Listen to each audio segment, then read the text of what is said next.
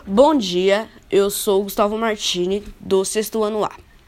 É, estou aqui, estou começando este podcast com forma de trabalho para as aulas de inglês. Os assuntos elaborados aqui serão, é, serão as nacionalidades em inglês e o verbo to be no, no afirmativo, negativo e interrogativo e no tempo presente. Começando pelas nacionalidades, separei algumas por continentes e vou traduzir para vocês. Começando pelo continente As, Ásia, da Ásia, japonês, chinês, coreano e coreano. É, agora eu vou para pelo continente americano.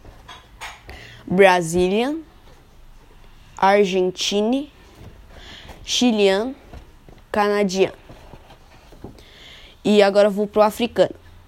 Nigéria, Angolan e Cameroon. Cameroon. Agora eu vou para a Europa. É, Itália, Itália, Frisch, português, português, Bélgia e agora vou para a Oceania. Austrália, Neozelândia e Fijian. Agora eu vou falar sobre os sobre os sobre o verbo to be. O verbo to be é a mesma coisa a a mesma coisa dos pronomes pessoais em português. Ele tem o sentido de ser e estar. E tem função também de verbo auxiliar, ou seja, ele acompanha o verbo principal da frase. É, agora eu vou começar pelo afirmativo. I am. Eu sou. Eu estou. You are. Você. He is. Ele. She is. Ela. It is. Ele ou ela para animal e para objeto. He is. He. You are. We are. É, nós. We are. Vocês. You are. They are eles. Agora eu vou fazer uma frase. We, I am a students.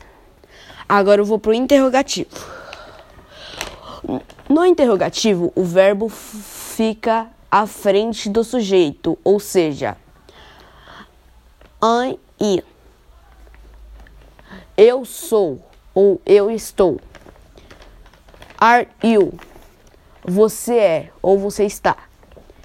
Is he? É, ele. Is she? Ela.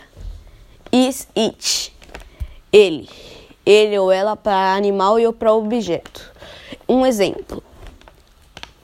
Am I a student.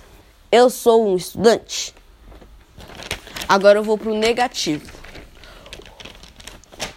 No, no negativo, se acrescenta o not após o verbo. Por exemplo, I am not. You are not. You are not. She are not. It, it are not. He are not. She are not. It are not. Exemplo. Na frase I am